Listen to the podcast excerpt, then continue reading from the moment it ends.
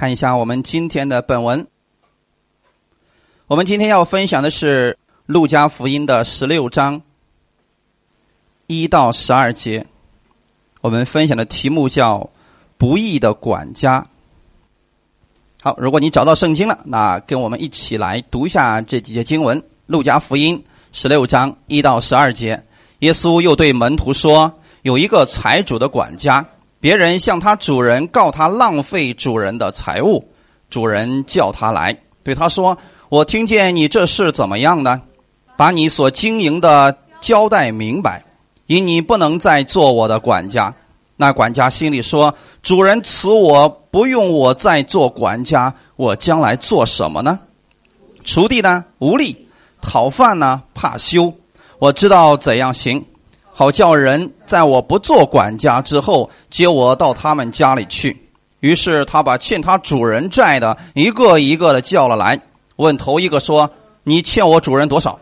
他说：“一百篓油，每篓约五十斤。”管家说：“拿你的账，快坐下写五十。”又问一个说：“你欠多少？”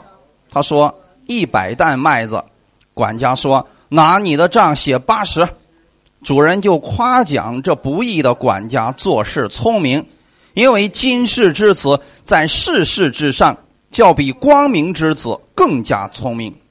我又告诉你们，要借着那不义的钱财结交朋友，到了钱财无用的时候，他们可以接你们到永存的账目里去。人在最小的事上忠心，在大事上也忠心。在最小的事上不义，在大事上也不义。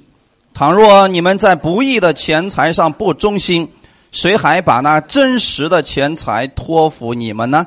倘若你们在别人的东西上不忠心，谁还把你们自己的东西给你们呢？阿门。好，我们读到这儿，我们先来做祷告。天父，我们感谢赞美你，谢谢你今天帮助我们，也带领我们。在今天这个时间当中，你带领我们每一个弟兄姊妹，让我们在你的话语上信得明白。主要让我们在这个末世的时候，我们做主你所喜悦的那个管家，也让我们在这个世界上行事为人，能够讨主的喜悦，讨人的喜悦。帮助我们今天的弟兄姊妹，让我们在这个时间当中都被你所更新。以耶稣基督之名祷告，阿门，哈利路亚。我们今天其实是一段比较难以理解的经文，所以我今天把这个发出去之后呢，很多人就说了：“哇，早该讲这一段了。”哈哈，很多人读这段经文一直都不理解。我相信你们中间可能有很多人不理解的，并不是前面，而是后面，对吗？我们看一眼，为什么很多人不理解呢？明明是这个管家浪费了主人的财物，到最后的时候呢？这主人竟然还夸奖他，到底出在哪里问题了？难道浪费是一件好的事情吗？为什么这个主人还会夸奖他呢？其实耶稣要借着这个比喻来告诉我们：我们每一个人都是他的管家，我们每一个人都是在管理着主的财物、主的事件。阿门。不管管理是人还是处理事情，其实我们都是主的管家。管家如果不按照主人的意思去做，实际上这就叫做浪费，这就是私利，就是不义的管家，这是神所不喜悦的。但如果我们改正我们自己，主还会来夸奖我们。在这段经文当中，其实也告诉我们另外一个事实，就是世人啊，不信的人尚且知道用钱财为自己预备以后的路，用钱财去结交朋友，我们是什么？光明之子，那么什么叫光明之子呢？神就是光，你们是神的儿女，你们应该比世人更加聪明，是不是这样的？哎，不管你现在能不能活出来，你得知道这是一个事实，你应该比世人更聪明。还有一点你所活出来的样子应该是世人喜欢的。如果有一天你活着之后，你信了耶稣之后，所有周围的人都开始讨厌你，那不是主出问题了，是你出问题了，是你信的出问题了。所以我们应该更有智慧，更懂得人情世故，也要为自己将来天上的基业去筹算、去预备。那么，到底该怎么做呢？按神的意思来。神赐给我们钱财的目的是让我们去帮助别人。你可以透通过钱财跟别人一块吃饭、结交朋友，然后把福音传给他们。阿门。好，今天我们来分享这一段。如果说我们今天在世界上的时候，我们经常跟别人一起融入在一起，经常帮助他们去说一句简单来讲啊，你经常请他们吃饭，其实他们对你也是有感激之情的。那么有一天当你有困难的时候，这些人会不会帮助你呢？也会，因为你经常在帮助他们。这就是耶稣所说的《路加福音》第六章三十一节所说的：“你们愿意人怎样待你们，你们也要怎样待人。”阿门。耶稣这句话永远不过期的啊！你可千万别觉得说：“哎呀，耶稣说那个是旧约的，人情世故不分新旧约。”小时候还有古代的时候，人情世故跟现现在是不是一样的？哎，你今天骂一个人，跟几十年前骂人是不是一样的效果？后果都是别人不喜欢吧？这个不分新旧约，不分过去和现在啊，一样的。所以在这些人情世故上，我们要学习耶稣给我们的智慧。哈利路亚。先看一下这个本文这个故事到底是什么意思呢？耶稣对门徒说：“呃，讲到的对象是什么？是谁？是信的还是不信的？哎，对了啊，所以弟兄姊妹，你们要明白，耶稣讲到的对象十分的重要。如果是对不信的，这段你就解释不清了，那就是把他不要他了，最后呢，呃，把他扔一边去了。不是的，你要先理解了，这是对信徒讲的，对门徒讲的。”他们对门徒说：“有一个财主的管家啊，别人向他主人告他浪费主人的财物。主人知道之后呢，就对他说：‘我听见你这个事儿了，怎么样呢？是不是事实？’这个是事实。说把你交，把你经营的交代明白，因为你不能再做我的管，是不是不要他了？要把他辞掉了，弟兄姊妹。那么这个管家到底做了什么事情呢？你们觉得浪费是什么意思？”在这里所说的浪费是什么意思？钱没用起来，还有呢？其实他是加高利贷了。其实他是加高利贷了。今天我给大家分析这个事情啊。你们知不知道，在旧约的时候，犹太人有律例典章，在律例典章当中，神就亲自对所有他犹太百姓说了，外邦人先不算啊，对犹太百姓说：你们不可以向你的弟兄借钱取利。这是一个律例典章，就相当于说我们的法律一样了。我们看这段经文，《出埃及记》的第二十二章二十五到二十七节，我们来读一下看。我民中有贫穷人与你同住，你若借钱给他，不可如放债的向他取利。你既或拿邻舍的衣服当当头，必在日落以先归还他。因他只有这一件当盖头，是他盖身的衣服。若是没有，他拿什么睡觉呢？他哀求我，我就应允。最后一句是什么？因为我是有恩惠的。阿门。神为什么要把这个律例典章写出来？目的是为了什么？其实是神爱所有的人，贫穷的也爱，富足的也爱。阿门。但是在这里边，当这个律例典章被发布出来的时候，是神告诉我们，每一个人都可能有困难的时候。那么现在我需要，我突然突出现了一个突发事件，当我需要有别人帮助的时候，是不是可能暂时要挪用一下一些资金？这时候怎么办？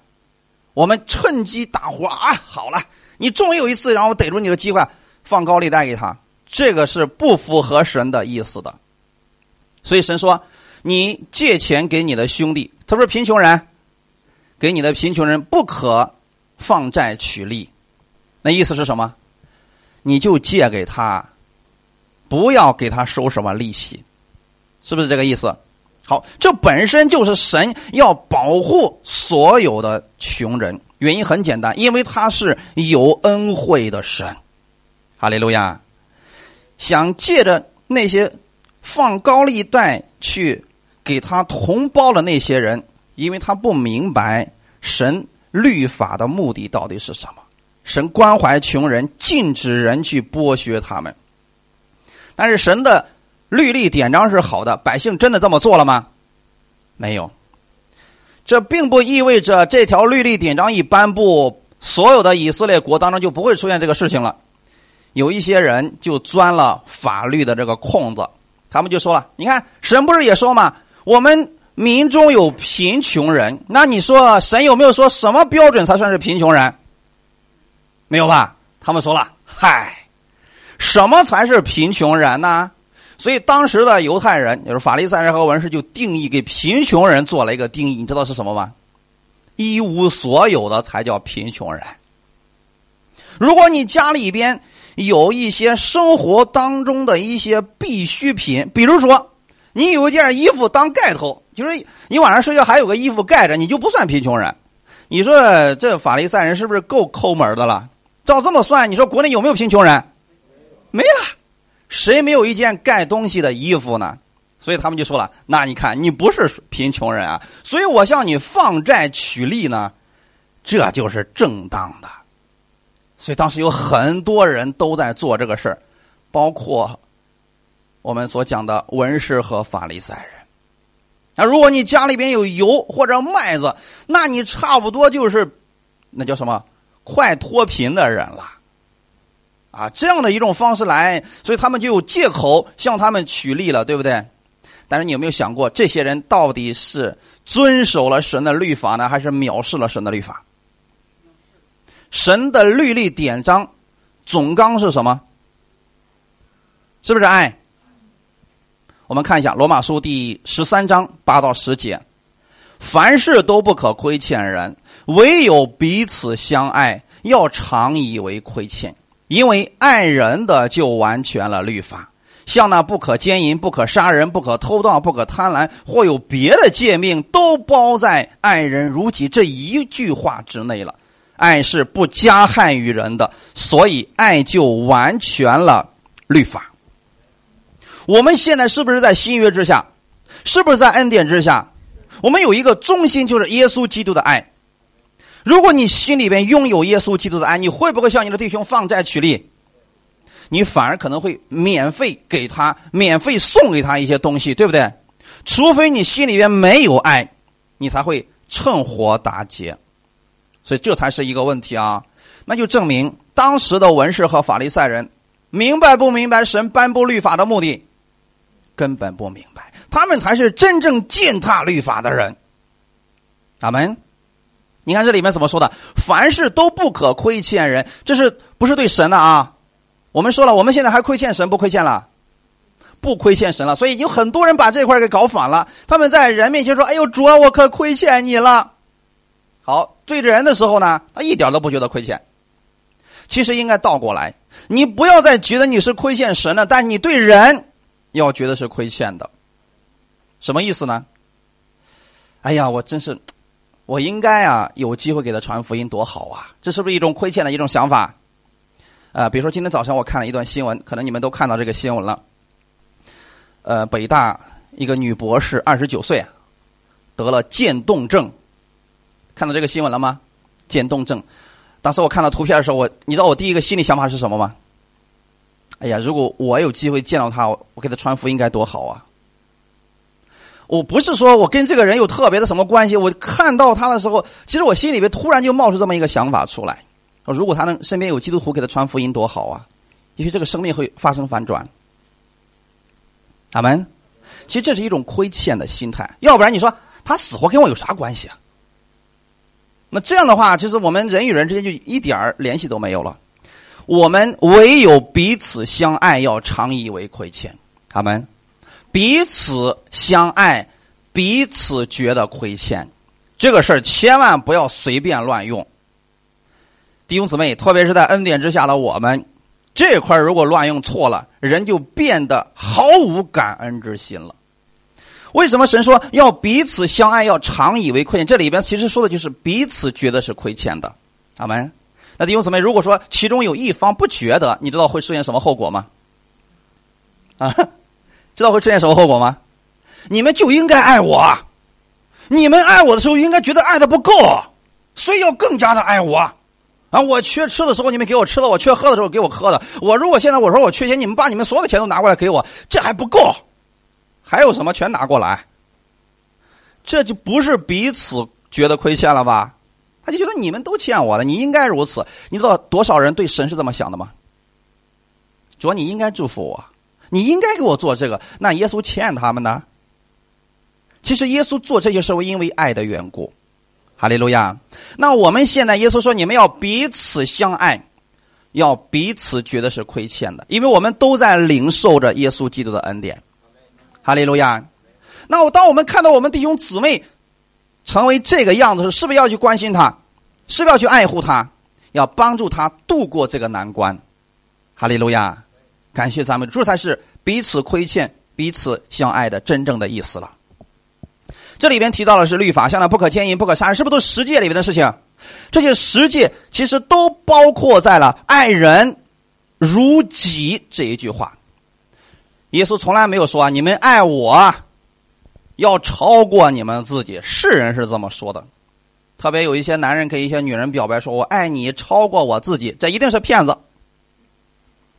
我们人能做到的爱，知道最高是什么吗？就像爱自己一样，超不了这个了。阿门。所以，我们今天，你如果有多么的爱惜你自己，你用这份爱去爱别人就可以了，是不是很容易理解了？好，所以说耶稣。来了以后，实际上是更清楚的把律法的本意给诠释出来了。在此，我想告诉大家，爱是一个动词。什么叫动词？爱是有行动的。如果一些人嘴上天天讲着“哎呀，天父多爱我，我多爱你们”，没有任何行动的话，如果你天冷的冻成那个样子，他说：“哎呀，耶稣爱你，我也爱你。”这句话有没有用？没有用，不如不说。所以，爱是需要付出行动的。阿门，弟兄姊妹，我们现在是不是一家人？是一家人。那么，你的家人出现问题的时候，你爱他要不要？你说，我今天可是为你做了这个事儿了啊，后期你得回报我啊。这种爱一定会起矛盾的。当时文士和法利赛人他们钻了。摩西律法的空子，实际上就是废弃了律法。所以在路加福音十六章的十七节，耶稣就紧接着说了：“天地废去，脚比律法的一点一画落空还容易。”现在知道这句话是什么意思了吧？很多人单独把这一节经文拿出来随便解释啊，能联想到别的地方去。其实不对，耶稣是在告诉他们说：“你们已经把律法废掉了。”啊，神赐下律法的目的是。爱才是总纲啊！可是你们已经不爱人了，你们向弟兄取利已经不像样子了。所以耶稣给他们讲了这个：无论借的是什么，你不应该向弟兄来取利的。可是这个管家有没有做这个事情？这个管家恰恰取利了。为什么我们知道这个事情呢？为什么他是浪费主人的东西呢？他借着主人的东西来谋取私利给自己。我们最后我们看第第五节。路加福音十六章第五节，于是把欠他主人债的，你说这个管家知不知道是欠谁的债？欠他主人的吧？把欠他主人债的一个一个都叫了来，头一个问头一个说：“你欠我主人多少？”他说：“一百篓油。”然后这个管家说：“拿你的账，快坐下写五十。”这是多少？一个是一百，一个是五十。那么第二个说你欠多少？他说一板袋麦子，然后管家说拿你的账写八十。为什么比例不一样？很多人说哎不对呀，这管家怎么对不同的东西怎么还不一样呢？其实啊，如果你知道高利贷是怎么加利息的，这一点就通了。在油的利息上是最高的，一半一半的利润，在当年甚至到今天为止。以色列地区橄榄油的利润总是最高的，因为你知道，每一年以色列地区橄榄油要用很多，你知道吗？除了圣殿里边，他们平时出门也要带，然后自己家里边做饭也用橄榄油，所以这个油的利润是相当之高的。他们加了一半的利润，就是你明明你你借了主人五十五十斤，对不对？加上利息之后，你应该还多少了？一百斤呢？这个对穷人来说是不是一个巨大的一个负担了？哎，现在呢，这个管家好像一下子变得仁慈了，说：“你欠我主人多少啊？”他说：“一百篓油，写五十。”你知道把什么免去了？把高利贷给免了。然后呢，你欠了多少麦子？当然麦子的利润就小了一点儿，所以他明明借的是八十担的麦子，写的时候就成多少了？一百担了。现在他说你欠我主人多少一百担麦子，写八十，也是把利就是高利贷那一块给免掉了。大家明白了吗？所以在这一块上，主人有没有吃亏？哎，这你就明白是不是？为什么主人可以夸奖他了吗？你本应该就这么做，我谁让你给我往上加的？那加那点还不是我的？你就应该借多少就写多少就行了，为什么要写高利贷呢？所以主人说：“嗯，现在你做对了。”他只是免去了私利的部分。阿门。嗯，很简单吧？感谢赞美主啊！利润不同。所以加的利息也不同，油油的利润最高，所以几乎加到了一半。账单上所写的都是应付的价钱和油或者麦子的总数，所以这个交易实际上是在放高利贷。但是账单上一点都看不出来，也就是说，主人知不知道这个事儿？不知道。我刚才说了啊，就像我们今天有一些地方有两面账，你看的时候能不能看出来？但实际上是照照这个走的吗？不是，现在明白了没有？主人压根儿不知道这个事儿。那么这个最后赚的这些钱都归到谁身上去了？管家身上去了。那么是不是个不义的管家？哎，这个管家很不义啊，压榨穷人，本人家就穷，你说你还这么弄？所以这主人知道这个事儿之后啊，就把他叫过来，就证明这个主人是不是义的？哎，这主人是义的啊。然后当他听说这个主，哎，这个管家改变了。管家为什么改变？现在我问大家一个问题：因为这个管家知道，哎呦，不知道谁向我主人告状了。你想，如果说啊，他主人知道这个事儿，你向他告状管用吗？是不是不管用啊？主人会说：“谁让你告状？这就是我的意思，还。”不存在去质问管家的事那主人还巴不得说：“对，再加点让他给我告状。”明显是主人不知道这个事儿。是管家自己做的，所以有人告状，告状之后，主人找到这个管家说：“你做的是什么事儿呢？谁让你这么做的呢？”是不是今天我们好像明白了一些事儿？耶稣虽然是在讲这个，是在告诉我们，我们每一个人都是主耶稣的管家，我们都是天父的管家。但是管家分两种，一种是义的，一种是不义的。这个不义的不是他不得救啊。刚才我说了是对信徒讲的啊，那么这个不义的管家到底出现了什么事情呢？我把这个经文从属灵里边解开，你们就明白了。他把主人的意思放在下面，再加上自己的意思，这种方式就会成为了一些听道之人的重担。大家明白了吗？如果说没有加上高利贷，是不是他还起来也没有那么多费劲儿，甚至说会帮助他的家庭渡过难关？可是，如果是高利贷呢？我不知道你们中间有没有人放过高利贷或者借过高利贷。你本身是想借这笔钱度过一下难关，结果呢，借这笔钱反而成为了你的难关，是不是这样的？如果没有利息，是不是真的可以度过这个难关？所以当时其实就是这个意思。我现在把属灵的意思告诉大家：，是有很多的人他在服侍别人的时候加上了负担，这就出问题了，弟兄姊妹。不单不能帮助别人，反而成为了别人更重的负担。所以，这个管家一看自己要面临解雇的危机啊，为了保障他的未来，他就把欠债的人找来，让他们重新写账单，使他们可以不用再付利息。借此，他希望他们能表达感激之情，把自己接到他们家里去。这个故事是不是这个意思？你真的觉得是这个管家悔改了吗？他不是悔改，他是为自己将来来做打算的，对不对？其实还是为了自己，只不过换了一种方式而已。可是当他这么做的时候，主人却夸奖他，因为他恰恰把主人的形象给表达出来了。主人本来就是这个意思，阿门。主人夸他聪明，是因为他恢复了主人原本的形象。在现代译本十六章的第八节就说了，主人夸奖这个不诚实的管家的机警行为，因为在应付世事方面，世俗的人竟然比光明的人更加精明。各位弟兄姊妹，我们信了耶稣了，是不是我们都拥有了耶稣的智慧？你手里拿的圣经是这个全球最有智慧的人写的书，是不是这样的？可是现在变眼望去，有多少基督徒真的比世人聪明呢？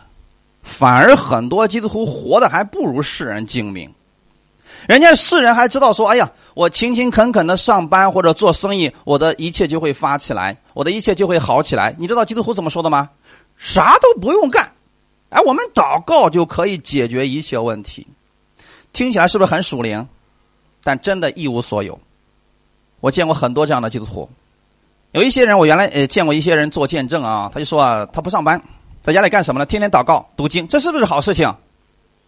但是你知道他做另外一件事是什么吗？因为要吃饭呢，没有饭怎么没有生活费怎么办呢？他把银行卡拿出来，里边一分钱都没有，然后呢，每天给那银行卡上抹油，祷告，奉主耶稣的名前来。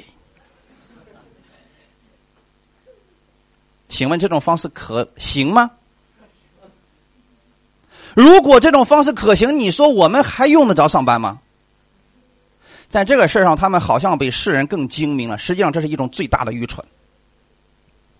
圣经上有没有告诉我们，让我们留心去做正经事儿？所以在真言书里边，你看真言书是不是关于我们生活的方面的书籍？是不是关于智慧的书籍？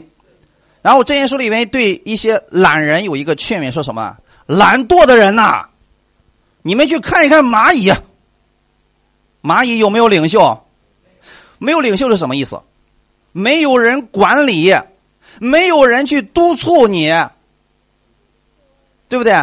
然后蚂蚁做了什么事儿？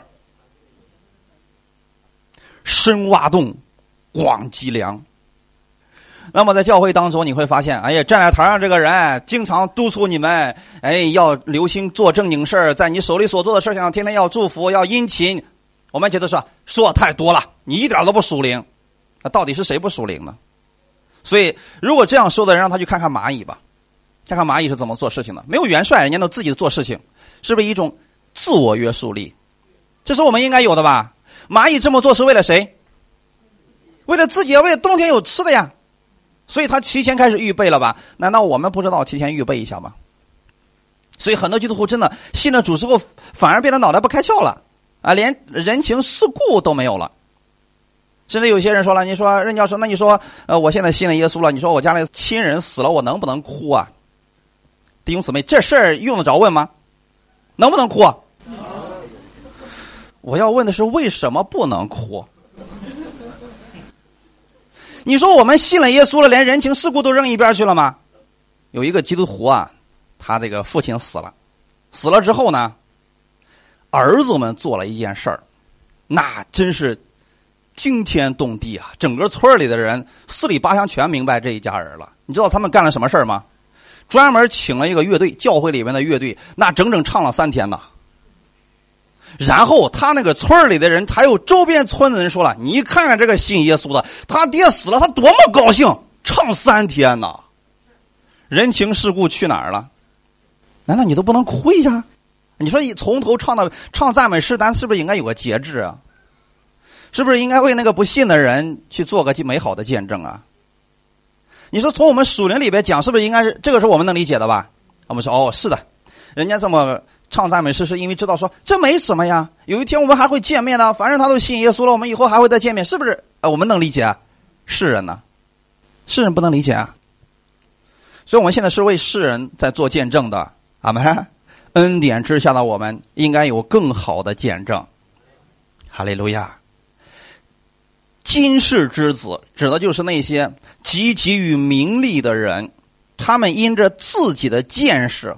是不是在别人面前表现好点儿那我们都不能在世人面前表现好点儿吗？为什么非得搞得这么不正常呢？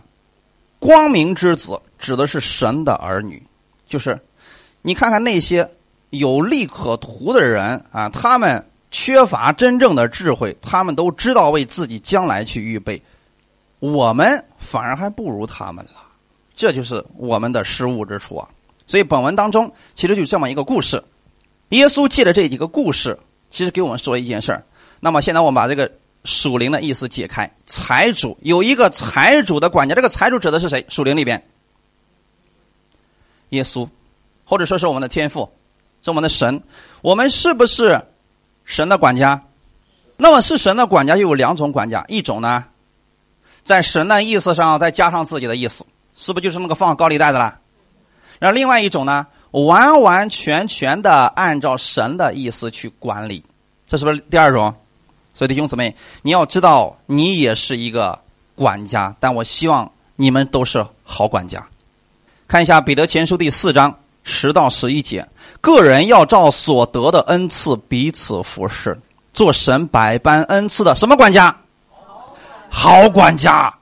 若有讲道的，要按着神的圣言讲；若有服侍人的，要按着神所赐的力量服侍，叫神在凡事上因耶稣基督得荣耀。原来荣耀全能都是他的，直到永永远远。阿门。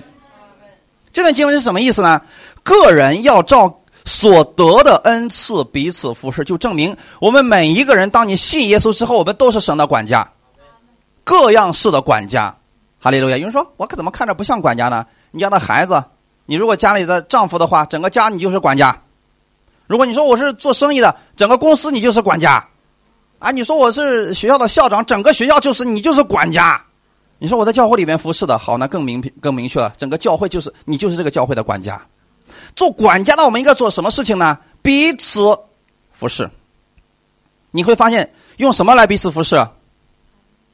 按照神所得的恩赐来彼此服侍。阿门。彼此服侍指的是我们跟人与人之间的彼此服侍啊。我服侍你，你服侍我。阿门。千万不是你们都来服侍我吧？这个是不正确的。若有讲到的，是不是把这个怎么样服侍又又告诉我们很清楚了？若有讲道的，要按着神的圣言讲。有没有说要讲你那点破事儿？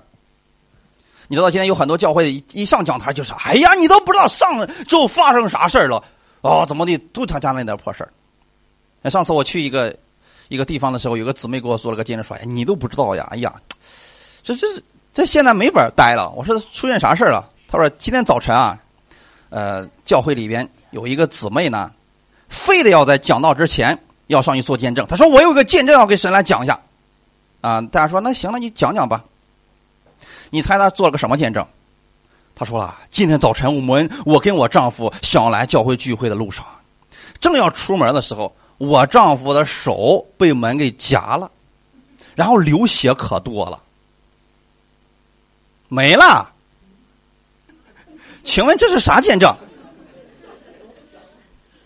不是这个，这个跟神的见证有没有一点联系？啊？这只是你刚刚发生的事儿，但绝对不能称为见证。阿门。这些在教会里要不要讲了？别讲了，这真的跟神没什么关系啊！你说啊，这个刚刚发生点事儿，这个可以吧？你不能说我为神做见证。我说的管家实际上也是这个意思。透过这个小故事，让你知道有很多人去给别人教导的时候，也说这些破事儿。哎呀，我怎么样？怎么样？怎么样？我怎么？怎么样？我家里发生啥事儿？你说耶稣就行了，你就可以去一边了。这里面说是不是按照神的圣言来讲的？所以弟兄姊妹，你们来这里不是为了听什么营销学，不是为了听怎么挣钱，不是为了听呃这个世界上的什么高深大深的智慧，你们来是为了认识更多的耶稣的，然后把神的话语成为一种力量，然后用在你生活当中的，这样就是有活的生命了。阿门。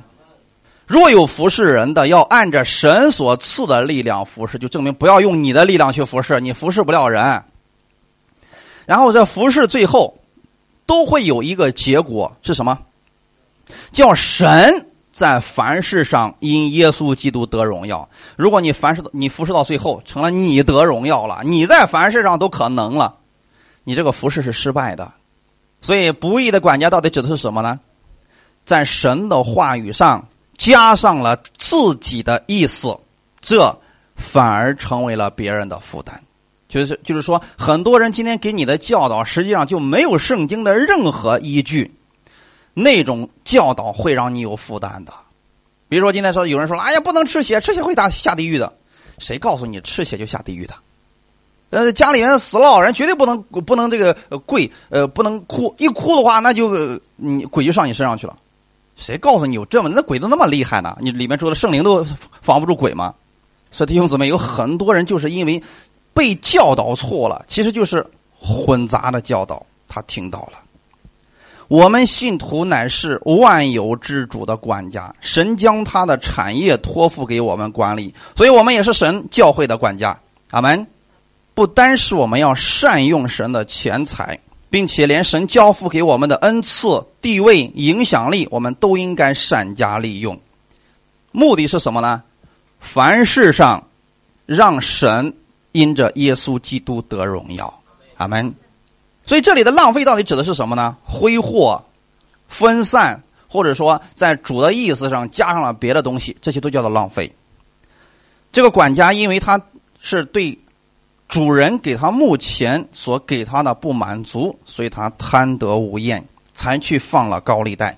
所以弟兄姊妹，有很多人就问我说：“任教师啊，你说我能不能去放高利贷？”我想问你们，可不可以？为什么不可以？其实这件事情的背后是一个字儿——贪。有一个老太太，其实也是信主了啊，儿子当兵很多年，存了四十万。最后呢，他有一个朋友说了：“呃，你能不能借给我点钱啊？我给你很高的利息。”他算了一下，就借一个星期，大约那一个星期可以挣到四四万到五万左右。他一算啊，然后你猜他的儿子做了一件什么事儿？把自己所有的积蓄，除了那四十万之外啊，把所有的积蓄全部拿去给他了。一个星期之后，不但本钱没有倒，那个人也不见了。后来他又调查发现，那个人借的不单是借他的，借了很多人，最后跑路了。然后他开始呼天喊地的找到他妈，然后让我们说：“你给耶稣祷告祷告，让耶稣把我那钱给要回来呗。”我每次遇到这样的事其实我是很难做决定，我不知道到底该怎么给他祷告。其实一开始的时候，我们就说不要做这样的事情，因为这本身里面是不是一个贪？没错，是这样的。如果不贪，这个事儿绝对不会上到你身上去。这是一种智慧啊，弟兄姊妹。现在我是对信的人讲的啊啊，就算不信的，你是不是也应该有这个智慧？哎，不要贪，就没有这些问题了。所以耶稣不是不希望我们呃有钱，耶稣是不希望我们贪，因为这样会让我们致命的。好没？所以这个管家正是因为对主人给他的不满足，贪得无厌，他想自己获取的更多，结果出现问题了。是不是最后连饭碗也保不住了？好，我们看一段经文，圣经上有没有这样的例子呢？彼得后书第二章十五节，他们离弃正路就走岔了，随从比尔之子巴兰的路。巴兰就是那贪爱不义之公价的先知。你们知道巴兰的故事吗？好多人还不知道，我给大家简单来分享一下啊。看前面，巴兰实际上是一个先知，在当时呢，那个求他的那个王找到他的时候，给他说了什么？以色列百姓现在是我眼中钉啊！你比较有能力，巴兰有没有能力？有能力。他说：“你现在过去啊，去咒诅以色列百姓。”当时巴兰说了一句话：“说你等一下啊，让我去求问一下神。请问这事儿还需要求问神吗？不需要吧？他为什么想去求问神？其实他想去，所以他就求问神了。神是不是当时也没有不耐烦？”神说不要去，这是是不是神第一次的回答？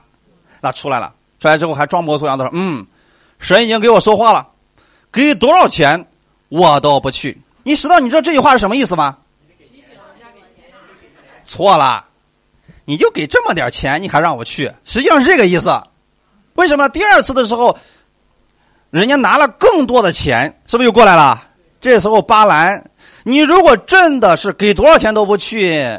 你就说行了，回去吧。我都告诉过你们了，给多少钱我都不会去了，是不是？他一看，哎呦，这么多钱，还有美好的应许，说不定国的一半都是他的。你们等一下，让我去求问一下神。弟兄姊妹，他为什么去求问神？他真的是在求问神吗？他是想听到什么答案？同意他去的答案。所以，当一个人里边被私欲充满的时候，他听到的实际上不一定是神的真正意思。大家明白了吗？就算神不说话，他也会出来说：“好，我去。”所以这就是为什么当我们里边被私欲充满的时候，你根本其实听不到神的声音的。你听到只不过是你魂里边发出来一个你本来想要的那个意思而已啊。所以第二次去的时候，神是怎么说的？你去吧。哎，这巴兰高兴的，行了，神都答应了，结果去了。有很多人就说了，任教啊，这放高利贷的事神都答应了，那你说我能说啥？哎，作为我来说，我能说什么？我说那行了，你做吧。我是不是只能这么说了？神都答应了，我能不答应吗？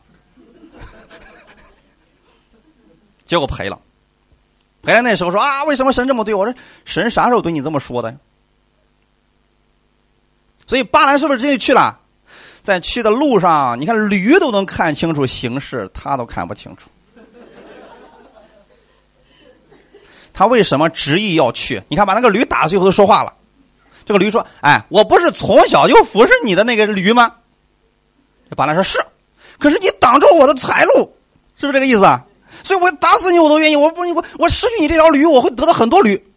啊，大概的脉络不变啊。所以这个时候。”天使是不是就出现了？如果不是驴，我早杀了你了。就证明巴兰这个心想求财得利的心，其实已经被驴更犟了。我现在要给大家说一个很严肃的事情：如果我们里边被私欲充满、被利益充满的话，同样的结局，你根本听不见神的声音，反而你会在这个危险的道路上越走越远。你们知道后来？巴兰确实想了一些歪主意，然后让以色列百姓跌倒了。但是巴兰下场惨不惨？直接被杀死了。啊，这个你们自己可以去读啊。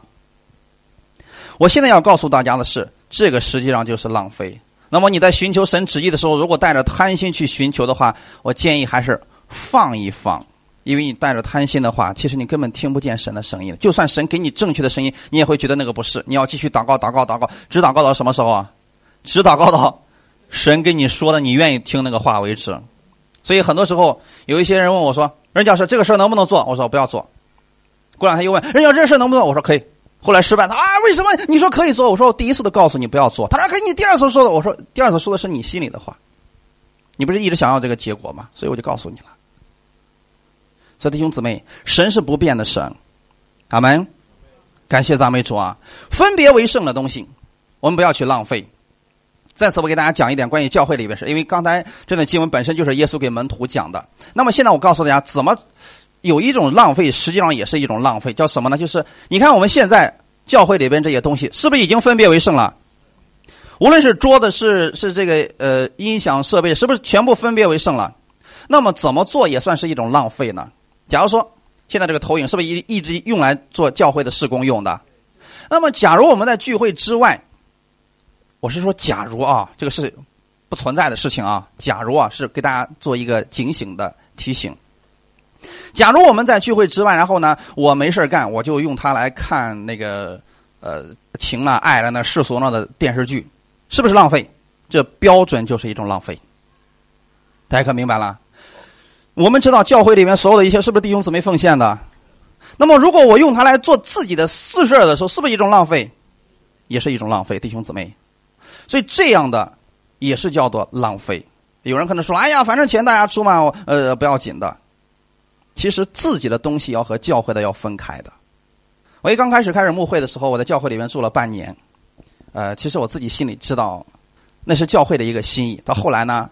情况稍微好转一点的时候，我就主动提出我要我要离开，因为在教会里边呢，你要知道，毕竟有很多信心软弱的人，他不一定能够理解你。他说：“为什么你吃的教会住的教会呢？”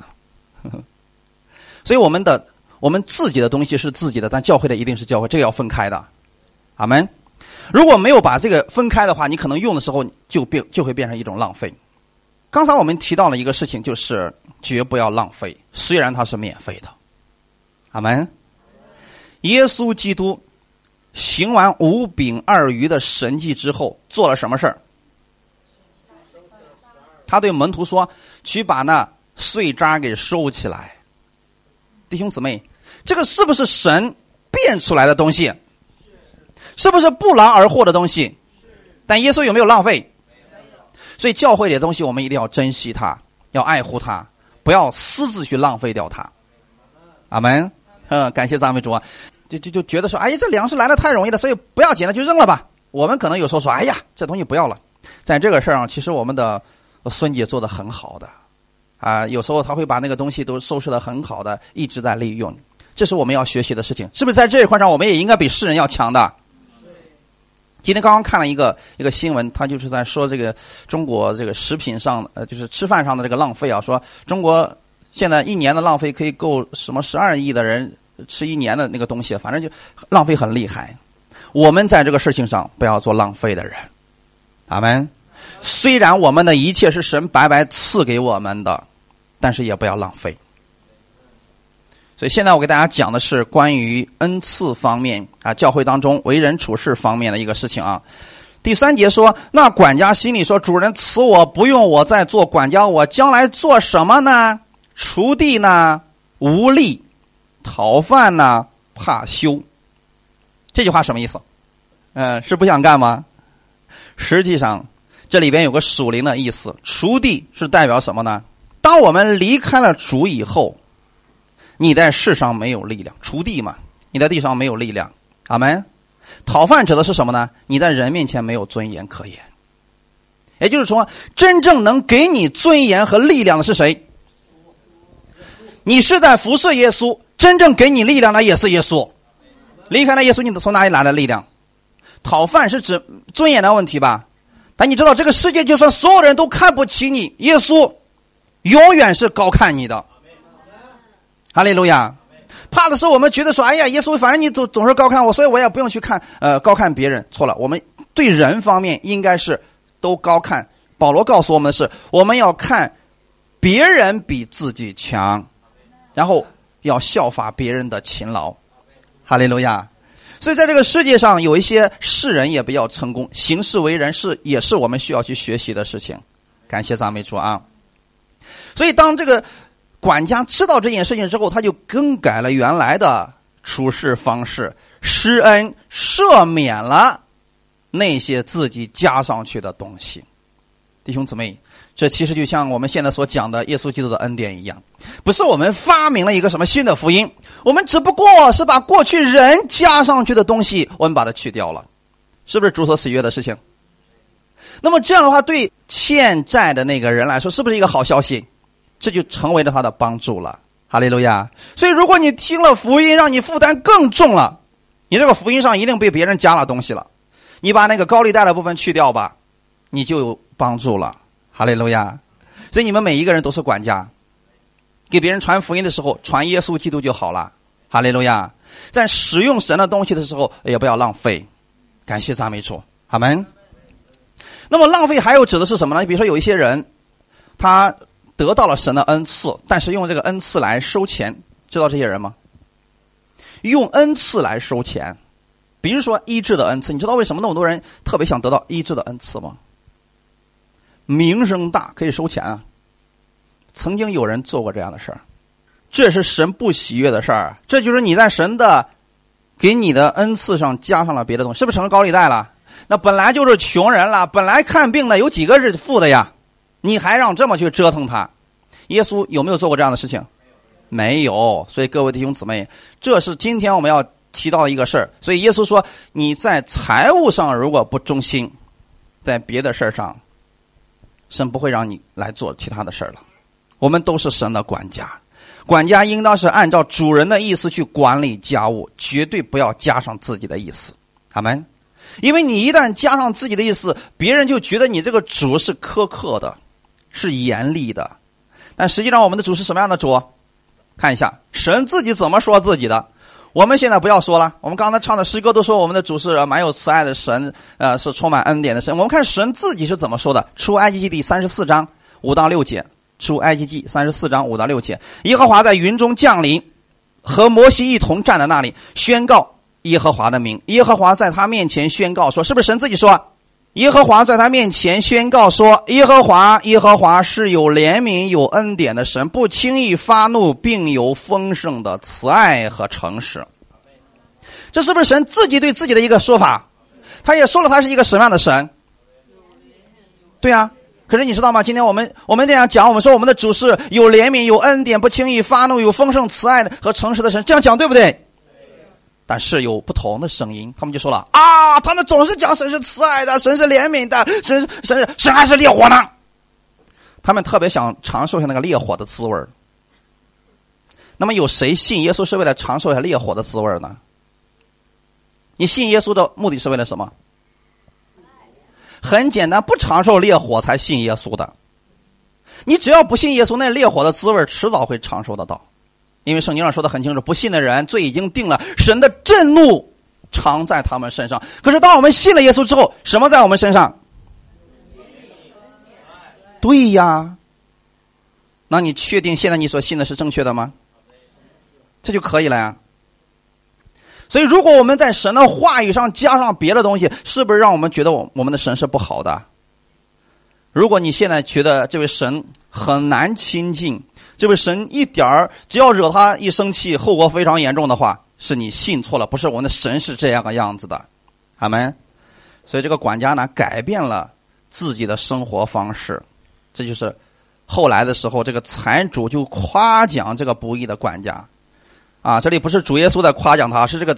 其实这个财主所夸奖的不是他欺诈的行为，不是他在自己的话语上加上别的东西的这个行为，而是他说他做事聪明，是指他后面赦免了人之后的部分。阿门。我们现在是不是应该传给给别人传的消息，就是主耶稣在十字架上所做的一切，已经让你所有的罪得着赦免了？这是我们应该给别人传的信息吧？感谢赞美主。所以。在这里边，这其实就告诉我们说，世人尚且知道把握时机。就最后，其实是耶稣的一个评价啊，为自己的安全争取保障。那么，信徒岂不更应该善用才智，来为自己将来积存保障和奖赏吗？所以，聪明的世人。都知道利用现在的机会为自己将来打下基础。那么我们是不是聪明的信徒啊？聪明的信徒也应该把自己的今生投资到将来，好没啊？看一段经文，《路加福音》十二章三十三到三十四节：你们要变卖所有的。周济人为自己预备永不坏的钱囊，用不尽的财宝在天上，就是贼不能进、虫不能住的地方。因为你们的财宝在哪里，你们的心也在哪里。这段话你怎么理解？怎么理解？各位弟兄姊妹，你千万别告诉我说，从今天开始回到家之后，把所有东西都给卖了，然后分给穷人。你说这下好了，主啊，我可一无所有了。回到天上，我是不是有很多财产呢？这句话意思是什么？其实这段经文跟另外一处经文非常的相似，意思也一样，就是若有人不肯为了我啊撇下房屋、儿女、财产，是不是那个田地那块哎，你就不会做我的门徒。其实这两段经文是一个意思，这意思是什么呢？耶稣的意思是不要把这些放在首位，应该把耶稣放在首位，因为后面的那个是什么？若有人为了我撇下这一切，在今生。他必得百倍，就是呃，父母儿女，天是不是得到百倍了？来世还有永生。意思是什么呢？如果今天你真的能够在心里边把这一切都放下来，愿意去周济穷人，神不但不会让你失去你现在所拥有的一切，反而要给你百倍的收成。你不仅仅在这个世界上有百倍的收成，你在天上还会有永远的赏赐，是不是这个意思？可是如果我们理解错，那个就麻烦了啊。因为这样做的话，是不是就预备永不坏的钱囊在天上了？所以耶稣说：“你们的财宝在哪里，你们的心也在哪里。”实际上是耶稣要告诉我们要把你的目光放在耶稣身上，他才是那个最宝贵、最珍贵的财宝。哈利路亚！如果你把耶稣弄走了，给你多少财宝有什么用啊？耶稣是不是自己也说过：“人。”若赚得全世界，却赔上自己的性命，有什么益处呢？他能拿什么来换自己的性命呢？就证明谁是什么是最重要的？你的生命才是最重要的，阿门。所以耶稣是告诉我们要把它放在第一位，哈利路亚。如果我们作为基督徒，我们把钱放在第一位，这个基督徒也会变得不择手段、不近人情、六亲不认。你看这个现在的世人，是不是已经成这样了？人们只有钱作为他的祖宗和依靠的话，他有亲情吗？有友情吗？因为他是一个字儿贪，他就可以不择手段，对不对？箴言书里面有句话，我不知道你们是否理解，里边说的是：暴力的男子得资财，什么意思？其实挣钱要想挣很多的钱太容易了，有一个方法就可以了。你能做到做到六亲不认，绝对能挣钱。就是谁都可以成为你利用的工具的情况之下，这样的人就就是暴力的男子，可以得资财的。那么你愿意成为这样的人吗？所以圣经呢有很多的智慧是我们需要去明白的。世人是这个样子，但是我们要知道，最好的财宝是谁？耶稣基督，阿门。耶稣不会要你的这些钱，反而呢，他希望赐给你更多的祝福。哈利路亚。耶稣希望我们用钱财去结交朋友，所以刚才我们读的那个经文里边，其实是告诉我们，用这个不义的钱财去结交朋友，到了钱财无用的时候，他们可以接你们到永存的账目里去，是不是已经把结论告诉我们了？不义的钱财，这里指的不是说以不义的手段获得的钱财，而是指这里的世人把钱财变成了神。我们中国叫财神，在耶稣那个时代叫马门，所以耶稣说了：“你们不可能一边侍奉神又一边侍奉马门啊，这个事情是不可能的。你不能一边去服侍马门，一边又去服侍神。神希望我们干什么事情？哎，用钱财去结交朋友。所以钱财是干什么的？他是让你去用的。”犹太人非常知道这一点，所以犹太人从来不给孩子留多少基业、多少财产，让孩子去继承。他给孩子技术，给孩子神，让他认识神，一代一代聪明，做的反而更大。而我们中国人比较厚道啊，哎，上一代辛辛苦苦拼打了很多年，然后呢，给自己的孩子，你会发现这些富二代有几个是老老实实去干活的，年纪轻轻的看着什么什么叉叉叉的叉儿几的。其实我不是说这个不好，是告诉你，这其实你炫的并不是你自己的本事，反而用我们的眼光来看，这是一种羞耻。因为如果你老子不挣钱了，你怎么办？或者他一无所有的时候呢？你就立刻从一个地方直接跌到低谷了。神不希望我们是这个样子的，所以神希望我们用钱财去结交朋友。阿门。弟兄姊妹，你们知道耶稣在传道的三年半当中。有很多时候都是在吃喝吗？自己可以查四福音啊。我说的不是少数，有很多时候都是在吃喝，而且很多真理都是在饭桌上讲的，对不对？知道为什么耶稣要这样去传道？可是我们很多时候，我们总希望说，哎，一个人信耶稣，把他弄到教堂里边去。这只是其中的一种方式而已。其实这种方式呢？效果其实并不是最好的。你们知道哪种方式最好吗？比如说，男人们在一块传福音，你不能把他弄到这里来，他很难能坐下来听一个小时。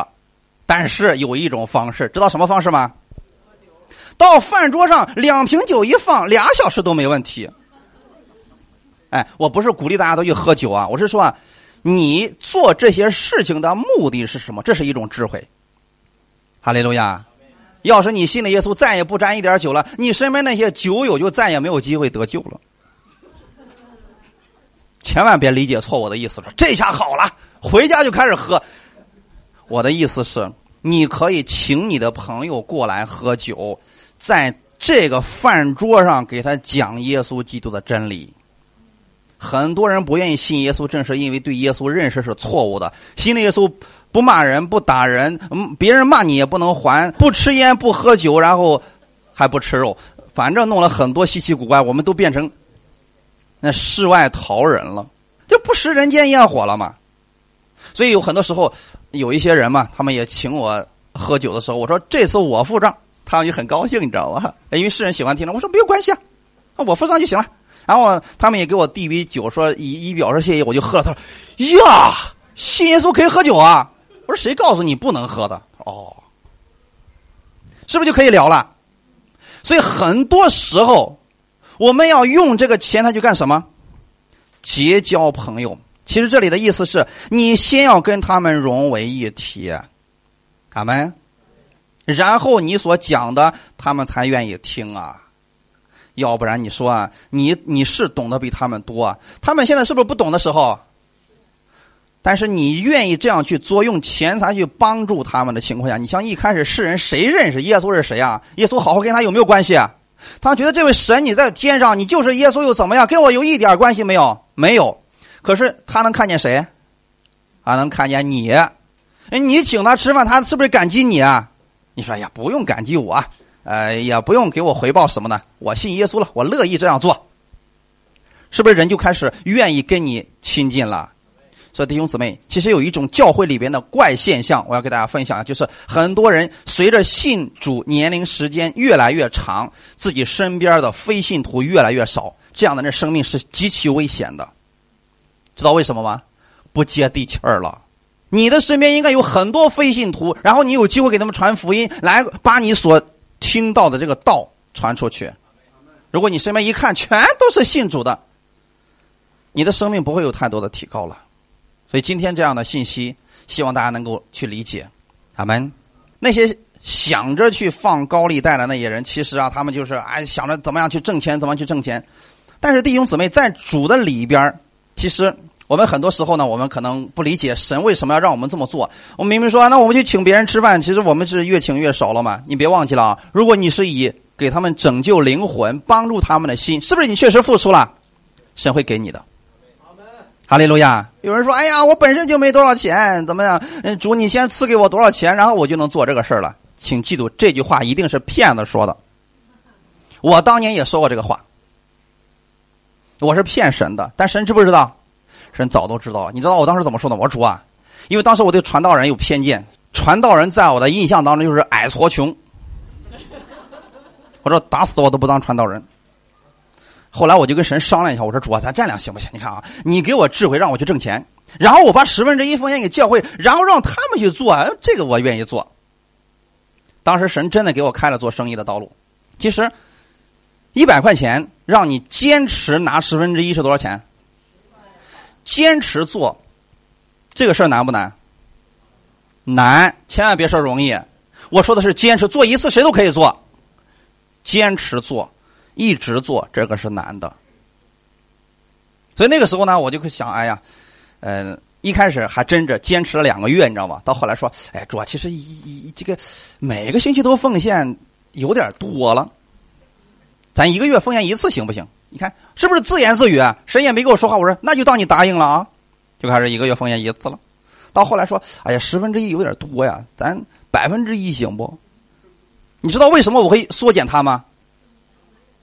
因为钱越来越多了，一百块钱拿十块钱，我们一点都不心疼。如果十万块钱呢？那个时候就开始心疼了。弟兄怎么可知道了？所以我们，你你千万别说我现在没有钱，就从你现在最少的开始坚持去做，养成一种习惯，你会看见神丰盛的祝福就在你身上。阿门。哈利路亚。啊，所以我刚才是拿十亿给你们举例的。如果你得到一百块钱，乐意献上十块，养成一种习惯去帮助别人，不求回报，好没？